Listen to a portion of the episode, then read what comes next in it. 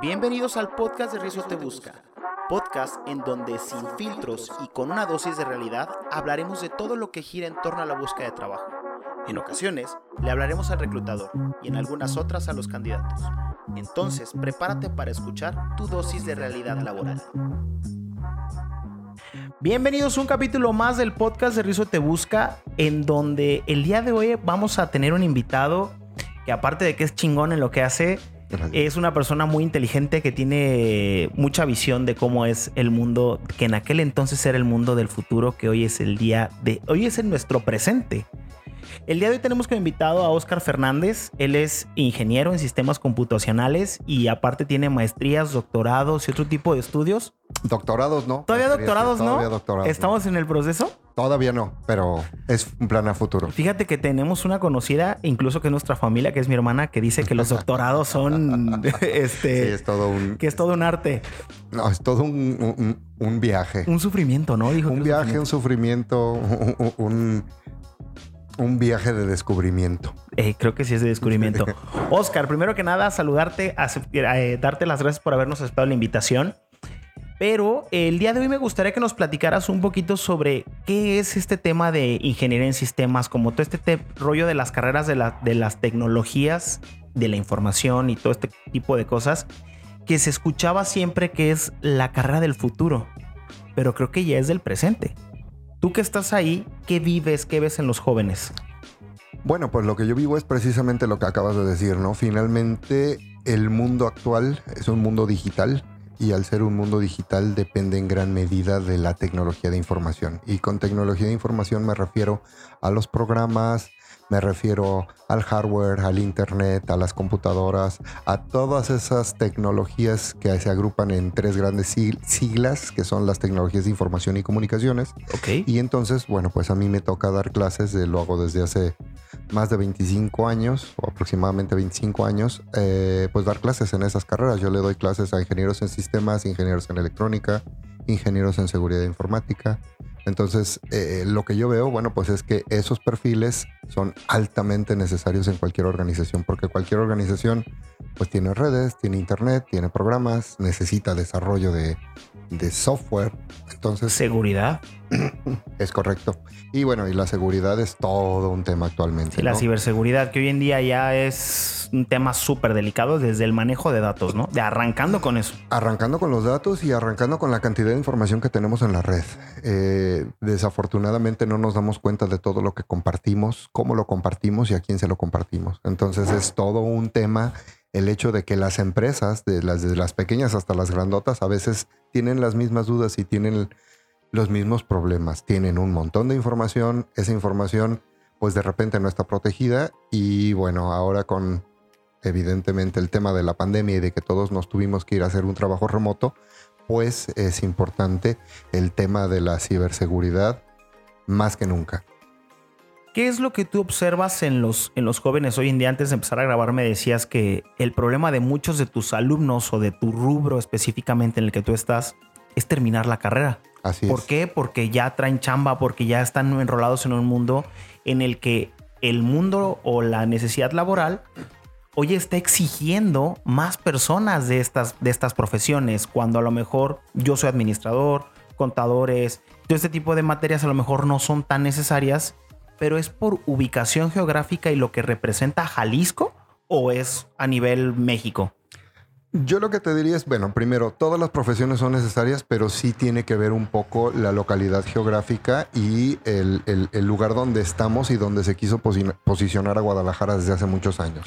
Finalmente, Guadalajara en algún momento se le llegó a decir el Valle del Silicio de México. Y eso fue es por la cantidad de empresas del ramo tecnológico que existen en la ciudad.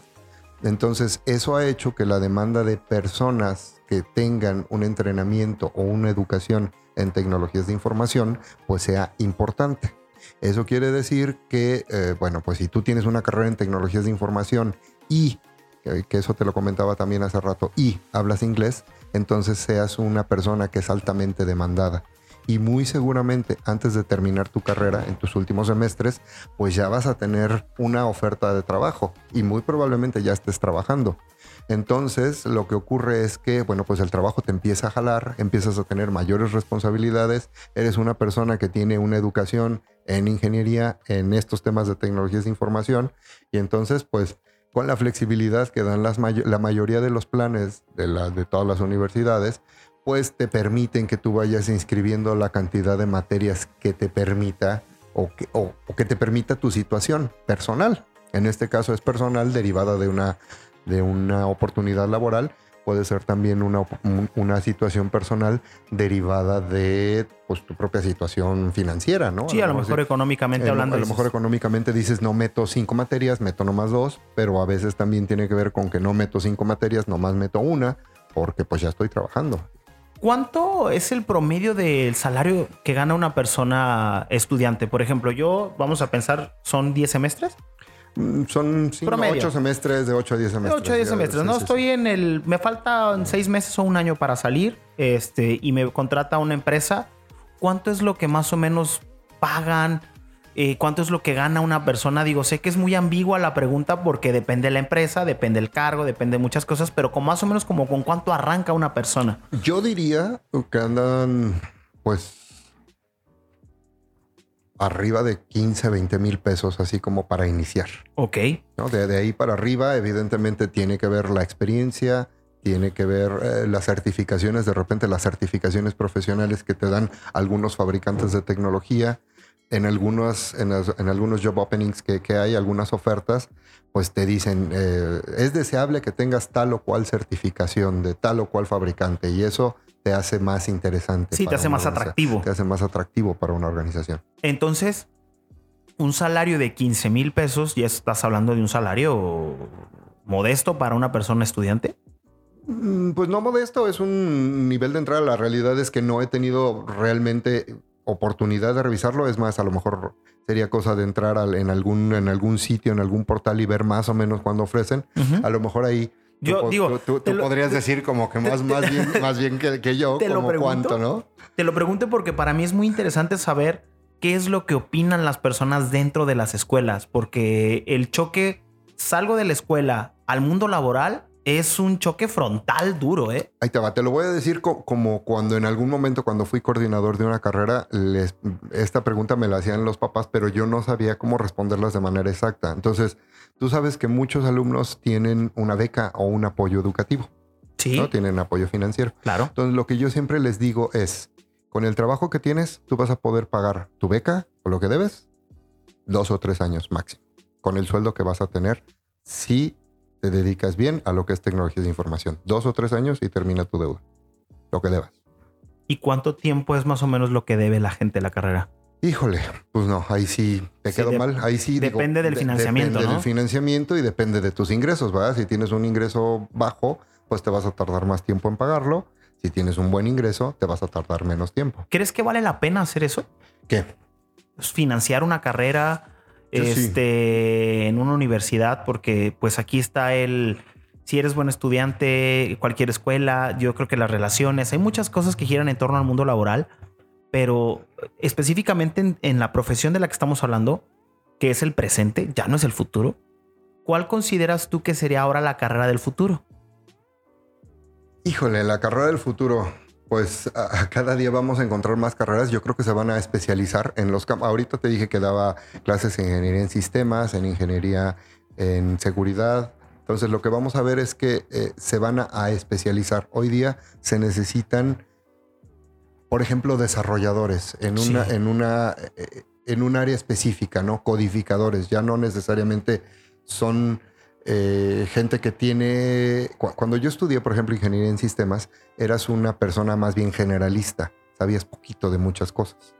Hoy día tienes que saber mucho de una sola cosa. Entonces vas a ver carreras que son más especializadas en un área particular, ¿no? ¿Qué le debe de gustar a una persona para decir quiero estudiar ingeniería en sistemas. ¿Qué le debe de gustar a una persona? Pues le deben de gustar las computadoras, le debe gustar la tecnología, le debe gustar este, meterse a este mundo de, las redes, del desarrollo, del código, del Java, de los stacks de desarrollo, las bases de datos, eh, que finalmente cada una de estas cosas que acabo de mencionar pues son un área completa en sí misma. Y es enorme. Y es enorme. Cuando yo estudié, pues nos daban una materia de redes, dos materias de redes. Hoy día es una carrera completa de la parte de, seguridad. Antes era redes y ciberseguridad y ahora es ciberseguridad nada más. Entonces se van a ir especializando. Vamos a ver más carreras con mayor contenido ultra especializado.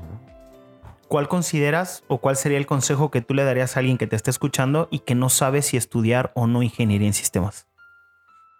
Bueno, ahí sí va a ser comercial. Yo le aconsejaría que fuera, se diera una vuelta a la universidad de su preferencia. Como tú sabes, yo trabajo en el ITESO, y entonces lo que haría, le diría, oye, ¿sabes? Ve y eh, hay unas cosas que se llaman estancias de verano, precisamente. Entonces, el asunto es que podría darse la vuelta a las estancias de verano y ahí tiene la capacidad de vivir pues una semana en cada una de las carreras y así determinar pues cuál es la que le gusta más o si es que le gusta o no y no le cuesta nada, es sin compromiso y puede darse una vuelta y creo que lo puede hacer ya hoy día en cualquiera de las ingenierías, ni siquiera tiene que ser una ingeniería en sistemas o una ingeniería en ciberseguridad o electrónica, lo puede hacer en varias de las carreras, es en verano, se llaman estancias tecnológicas de verano y es una experiencia que puede ir, puede vivir y decir, ah, me gusta, sí, no sí me, gusta, me lata, sí me gusta, ah, entonces luego continuar con el proceso de, admisión que tiene cada, cada institución. Fíjate, yo cometí un error, yo estudié, yo fui tecnólogo, iba a ser tecnólogo en electrónica y comunicaciones por el CETI Colomos. Ah, muy buena escuela. Me salí en, el, en la coladera 2, o sea, quinto semestre. Eh, yo debí de haber estudiado control automático no electrónica y comunicaciones. Te fijas, ya es un área particular especializada de la ingeniería eh, eléctrica, la ingeniería mecánica. Tiene un montón de componentes. De, componentes. Eh, que, conforman eso, ¿no? Lo que es la especialidad en control y automatización. A mí me hubiera faltado ese verano. Probablemente. Si yo hubiera tenido ese verano, me hubiera dado cuenta que sí, la electrónica estaba padre y sí me, me atraía, pero que realmente lo que yo, lo mío era control automático, incluso máquinas y herramientas mecánicas, o sea, pero electrónica definitivamente no. o sea, eso no. Que fíjate, curiosamente eso es lo que a mí me pasó. Yo soy ingeniero en sistemas computacionales, sí, como tú lo mencionaste hace rato, pero la realidad es que yo me dedico a las redes y a las telecomunicaciones desde que salí de la carrera.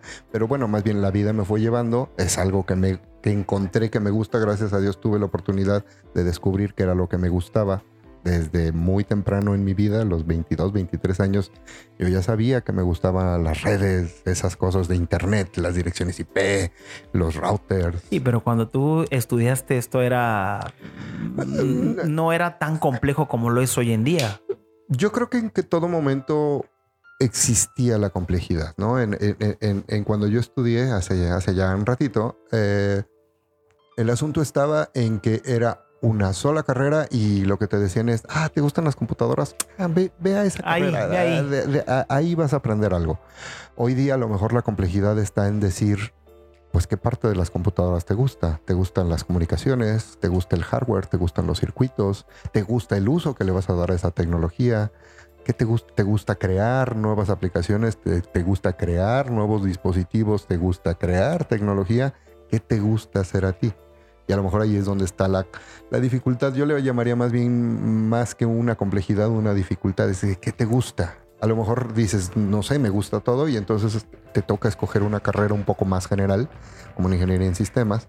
O a lo mejor ya sabes que lo que te gusta es hacer aplicaciones y entonces te vas por una ingeniería en desarrollo de software. Desarrollo. Exactamente. Entonces, pues a lo mejor el, el, el asunto está hoy día en decidir qué es lo que te gusta más qué parte especializada, ¿no? Si te gusta la ciberseguridad, pues te vas y te metes a ciberseguridad. Ahora, cada una de las áreas es importante mencionar que se nutre de todas las otras, ¿no? Si vas a ver seguridad, pues vas a tener que saber tantito de lo básico. Vas a tener que saber un poco de Es como un administrador. Sabemos de todo. Somos todólogos, pero no somos nada, como nos decían en la carrera. No, tú sabes de todo, pero no estás especializado en nada. Y es una realidad. Y evidentemente después te podías especializar, ¿no? Después te vas a la maestría y ya dices, ah, ¿sabes es qué? A mí me gusta la parte financiera, a mí me gusta la parte fiscal, a mí me gusta la parte de recursos humanos. Yo creo que todo el mundo debería tener una parte de administración en sus carreras porque ah, es vital el, tema de los números, el capital humano, eh, todo esto es súper importante. Ahora, ¿cuál consideras que es un error muy grande que cometen las personas que estudian eso? Porque si bien hay muchos... ¿Que estudian qué? Esta ingeniería en, en sistemas, todo este tipo de cosas. Me queda muy claro que no todas las personas son súper triunfadoras, que no todas las personas logran esos puestos ¿Por qué crees tú que sucede? Mm, Mira, yo creo que un punto importante es el desarrollar los soft skills, ¿no? El, el- el asunto sí es muy bueno ser un super tecnólogo que tengas un montón de conocimiento en los equipos, pero también es necesario tener habilidades interpersonales. La Las blandas. de las habilidades blandas, ¿no? La administración de proyectos, las relaciones humanas, el, la gestión de personal. Conforme vas avanzando en tu vida profesional, te das cuenta que esas cosas que, por ejemplo, a los ingenieros luego no nos gustan, de que "Ah, me van a dar administración, ah, contabilidad, ah, qué flojera. Ay, tengo que ir al pastel de la de recursos humanos. Exactamente. Sí, Entonces, sí. todas esas cosas creo que es un gran error que no les ponemos, o al menos yo no les puse la suficiente atención durante la carrera. Las veías de repente como materias de relleno, ¿no? Decías, "Ay, ¿yo para qué quiero eso? Pero la realidad es que conforme pasa el tiempo, te das cuenta que sí es cierto eso de la formación integral. Nosotros ahí en la universidad, pues de repente mis alumnos me hacen la misma pregunta. Oye, ¿por qué tenemos que llevar este, esa cosa de comunicación? Que, a ver, porque tú en algún momento en tu vida vas a tener que escribir un reporte.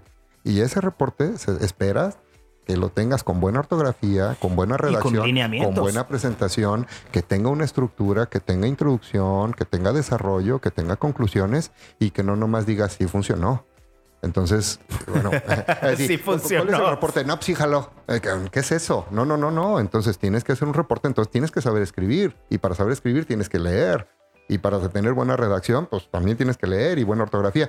Te estoy poniendo un ejemplo muy particular que tiene que ver con el- el- el- la escritura, pero hay otro montón de cosas, ¿no? Cuando ya estás en la vida laboral, a lo mejor viene gente de otro país y lo tienes que llevar a conocer tu ciudad. Y si no conoces de la historia de tu ciudad, este, pues, pues ahí está el centro. Y ahí que, pues, Sí, sabe, ¿no? pues, pues es el centro, ¿no? ahí está San Juan de Dios. Ahí está San. Juan de Dios, ¿qué es? ¿Por qué? ¿De dónde vino? ¿Cómo estuvo? Sí, cómo Entonces, empezó. ¿Cómo empezó? ¿Por qué? ¿Por, qué- por qué es- esta parte de la ciudad es de esta manera y por qué creció de esta otra? Vamos, si no tienes esa parte integral, que es lo que te da la formación en muchas universidades, no nomás en donde trabajo, en todas las uni- universidades, pues pensamos en eso, en la formación integral de que pues no nomás vas a ser ingeniero y no nomás vas a saber de datos, de bits, de enrutadores, de switches. Sí, eso es importante, pero no lo es todo en la vida laboral. Entonces es no darle eh, el justo valor que tienen esas materias que están ahí a fuerza y que a veces cuando pues estamos estudiando pues decimos "Ay, No, y aparte es el guácala". maestro más idiático, ¿no? El que, el que casi, por el que casi casi te cuesta la carrera. Eh, digo, me pasó en, en la universidad. Pero, pero yo recuerdo que, digo, al final mi carrera es como muy integral, ¿no? Creo que administración de empresas, este, que por ahí decían el, el- el refrán que si tu hijo es huevón, que estudia administración y se acabó el asunto, ¿no? Ahí te enseñan de todo. Este, Ahí para que encuentre que... sí, para que encuentre que. Oye, qué buen consejo. Sí, sí, sí. Si tu hijo es huevón, que estudia administración, así, punto.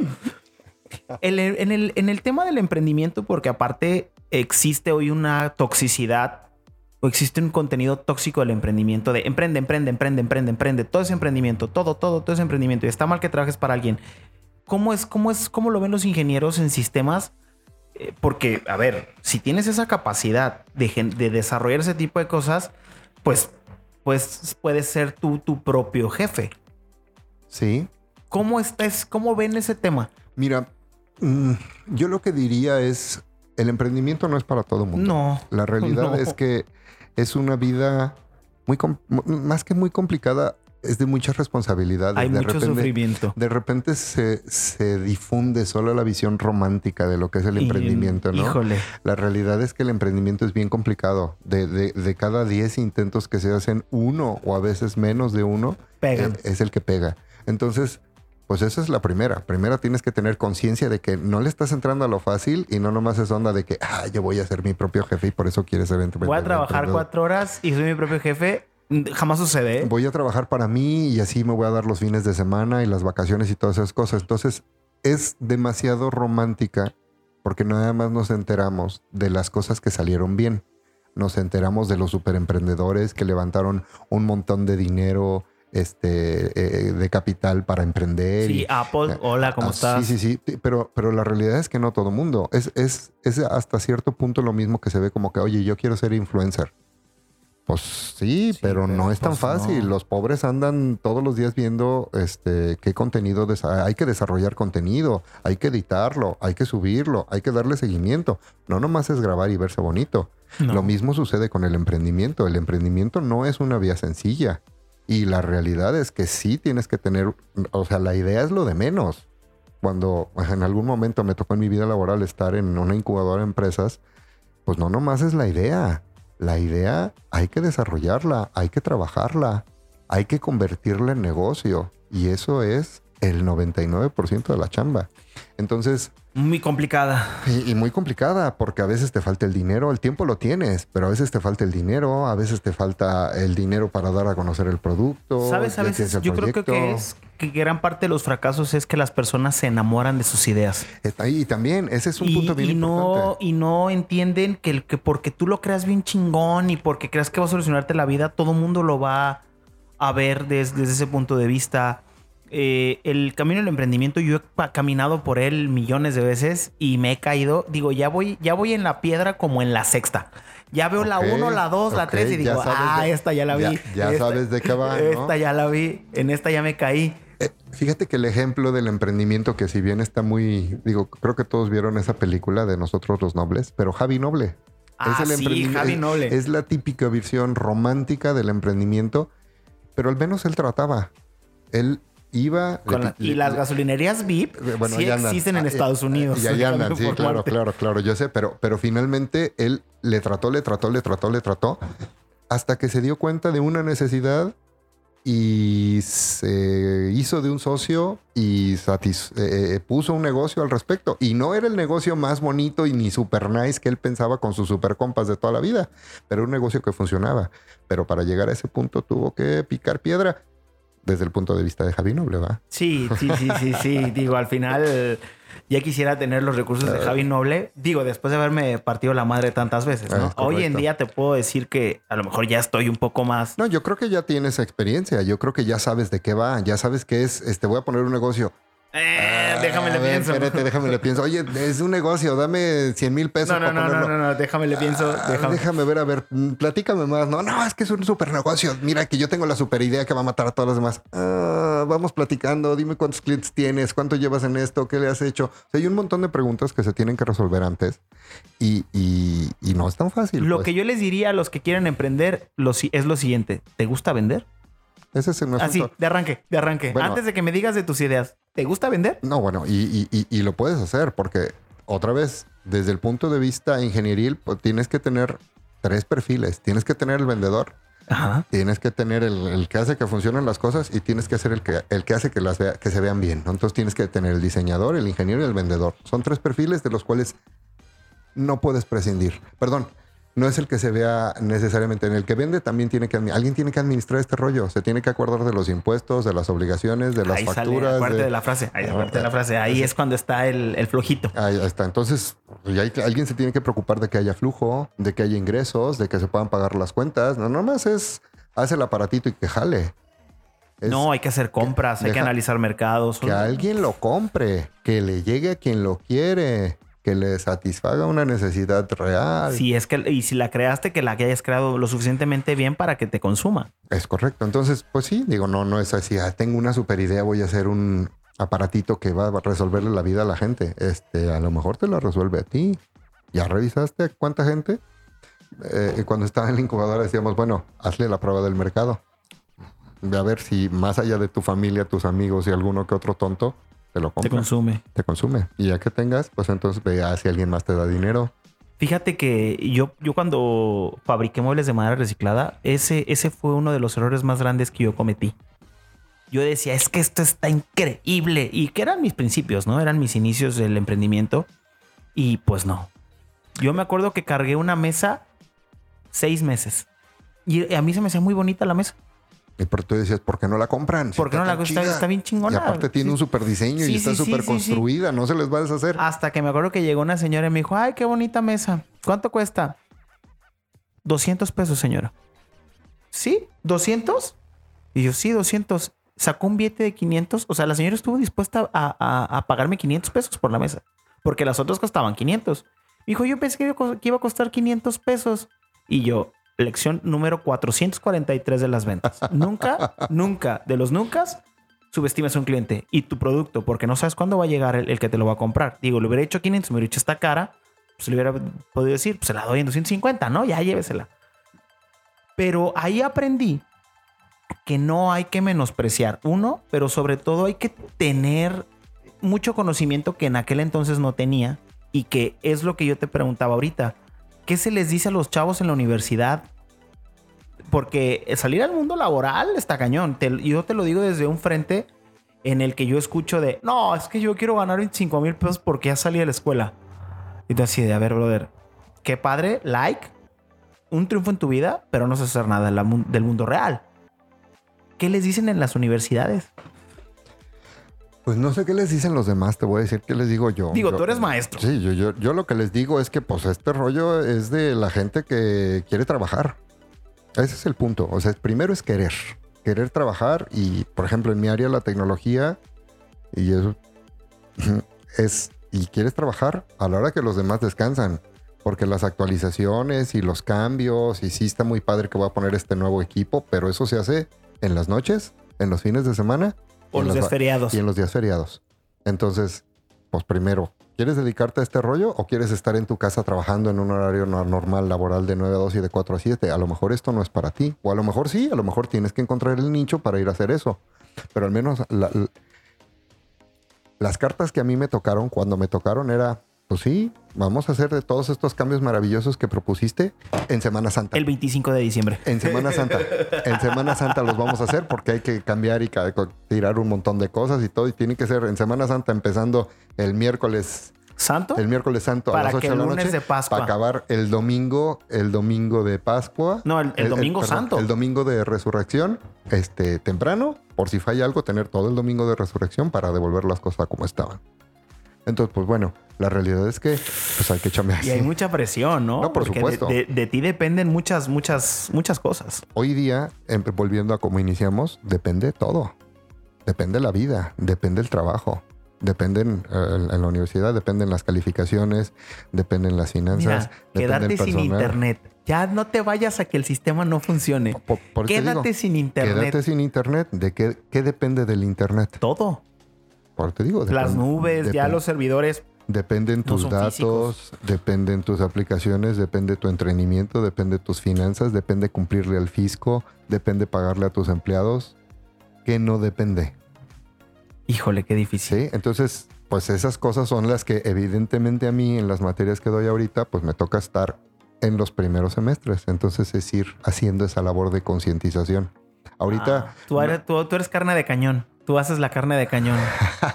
¿Por qué la carne de cañón? Porque tú eres el front de decir, esta es la realidad, esto es lo que van a ver, ¿te sirve? Bueno, no, vámonos. O sea, ah, bueno, llégale. A, lo mejor luego sería interesante que, entrevistaras a alguno de mis alumnos. Estaría increíble, sí, pues, porque, la realidad es que también las universidades romantizan muchas cosas, pero más que las universidades, los maestros. Y son maestros que a lo mejor no han estado mucho, este, o tienen ciertas ideas de que el mundo no ha cambiado y en tu profesión pues tú estás con el cambio aquí. No, no, de, que el mundo ha cambiado, ha cambiado. Y, no, y, tú lo tienes aquí en tu mano ya, porque lo tienes que enseñar, porque ustedes son la carrera del futuro. Bueno, además lo tengo que vivir. También la responsabilidad que tengo en la universidad ahora es de que lo enseño y lo vivo. Entonces esas cosas yo les platico, ah, bueno, además lo viví antes de ser profesor. Bueno, pues yo, al igual que tú, pues yo tuve un emprendimiento, tuve una empresa y sé de lo que estás platicando. Entonces... Híjole. Pues no les estoy platicando del libro, les estoy platicando esto que te digo de que me tocó los fines de semana, me tocó los fines de semana, me tocó hacer actualizaciones de que, bueno, pues ¿qué estás haciendo? Estoy esperando que acabe la actualización por si falla. Estoy aquí viendo, le estoy viendo el monito. Y, no había series, antes podías, ahora pues te puedes estar echando una serie, puedes estar jugando, antes era, pues ¿qué estás haciendo? Pues aquí leyendo un libro esperando a que termine la actualización. Digo, estamos hablando de eso hace 20 años. Hoy día también tienes que esperar, los procesos toman su tiempo. Sí, pero ya no es lo mismo esperar el proceso este, con, con un Switch, un Nintendo Switch en la mano. Por supuesto. Que, viendo cómo avanza la barrita, ¿no? Es correcto, pero finalmente ese es el asunto. El asunto es, eh, bueno, gracias a lo que me ha tocado vivir, pues no les platico de, libro, ¿no? No es así dice el libro, es... No, el libro dice eso y yo te digo que hay cosas que son ciertas y hay cosas que no tanto. Y de que vas a tener que trabajar en horarios que a lo mejor los demás descansan es una realidad o no. A lo mejor te dedicas al desarrollo de sistemas y estás haciéndolo desde tu casa en, o desde Fiji y estás en Fiji en la playa mientras estás programando bien concha. El sueño de muchos, la realidad de pocos. Es la realidad. Digo, hoy día el teletrabajo nos da un montón de posibilidades, pero no todas son tan románticas, ¿verdad? Sí, digo, la- eh, ese de Fiji es el sueño de muchos, la realidad de pocos. Bueno, Vallarta, pues. No, incluso Vallarta, o sea, estar sentado en la arena, o sea, tener tus pies en la arena, estar viendo el mar y estar trabajando es la realidad de muy pocos. Sí, eso sí, O totalmente. sea, es una, es desde mi punto de vista. Oscar, para concluir, quiero, quiero agradecerte el, el que nos hayas platicado qué es tu profesión, que es la eh, la ingeniería en sistemas. Eh, los próximos episodios voy a estar invitando personas que están enfocadas en diferentes áreas para que la gente también decida, porque yo soy comunicólogo, eh, bueno, soy médico frustrado, me hubiera encantado ser doctor, arquitecto eh, frustrado porque no salí en listas en la ODG y soy comunicólogo, dejé la comunica la en- no fui comunicólogo Pues porque no, aquí estás, como no, No, si espérate. eres. es que en aquel entonces dije, la única forma que ganan dinero es saliendo en la televisión en México, porque yo no conozco a ningún comunicólogo que tenga un Ferrari y tenga una super casota. ¿O cuál conoces? No sé, ninguno. tendría que pensarle. Ninguno, no se te vino a la mente ninguno. Dije, la verdad es que No es mi área, no, entonces no, no, no, me voy a morir, no me quiero morir de hambre. Entonces dije, comunicación. Bueno, comunicaciones, no, aquí. Se, se quedó ahí en el. Ya después el, pasaron los años y estoy en esto. Y me gusta como por hobby, por pasión, por, por entretenimiento, pero hasta ahí.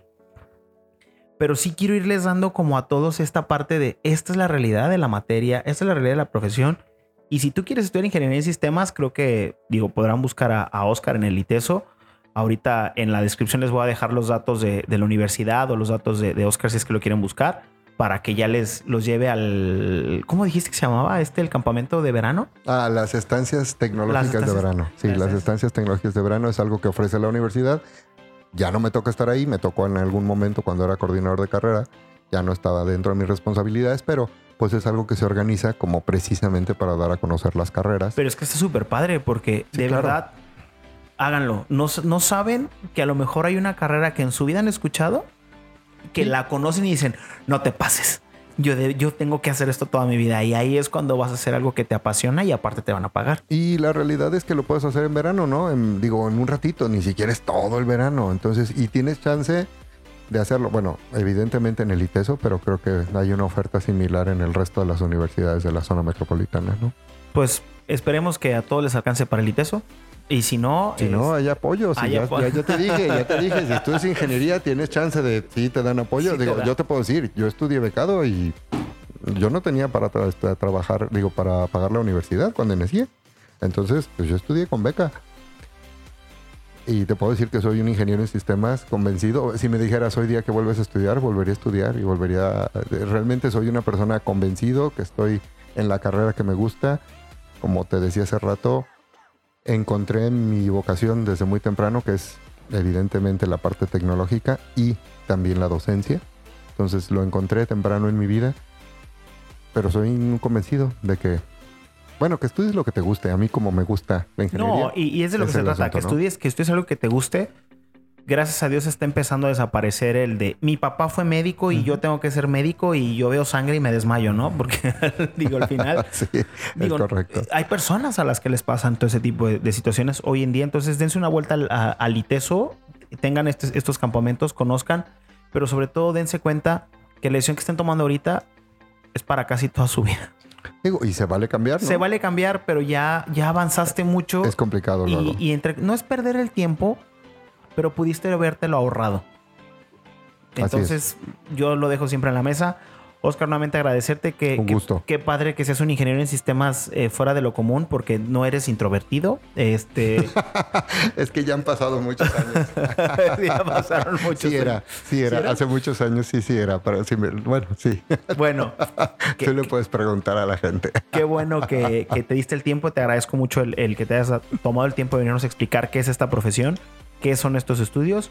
Y a toda la gente en la, en la cajita, de, nuevamente, va a estar ahí el contacto del ITESO y va a estar el contacto de, de Oscar también para que lo busquen para los campamentos de verano. Y como siempre les digo, espero que todos estos consejos y todas estas pláticas les sirvan en su búsqueda de empleo, pero hoy más que nada en su búsqueda de a qué se van a dedicar o qué van a estudiar. Nos escuchamos en próximos episodios. Hasta luego. Esta dosis de realidad laboral terminó por hoy. No te olvides de suscribirte para escuchar lo que gira en torno al trabajo. Acompáñame en próximos episodios donde te daré un poco más de realidad laboral.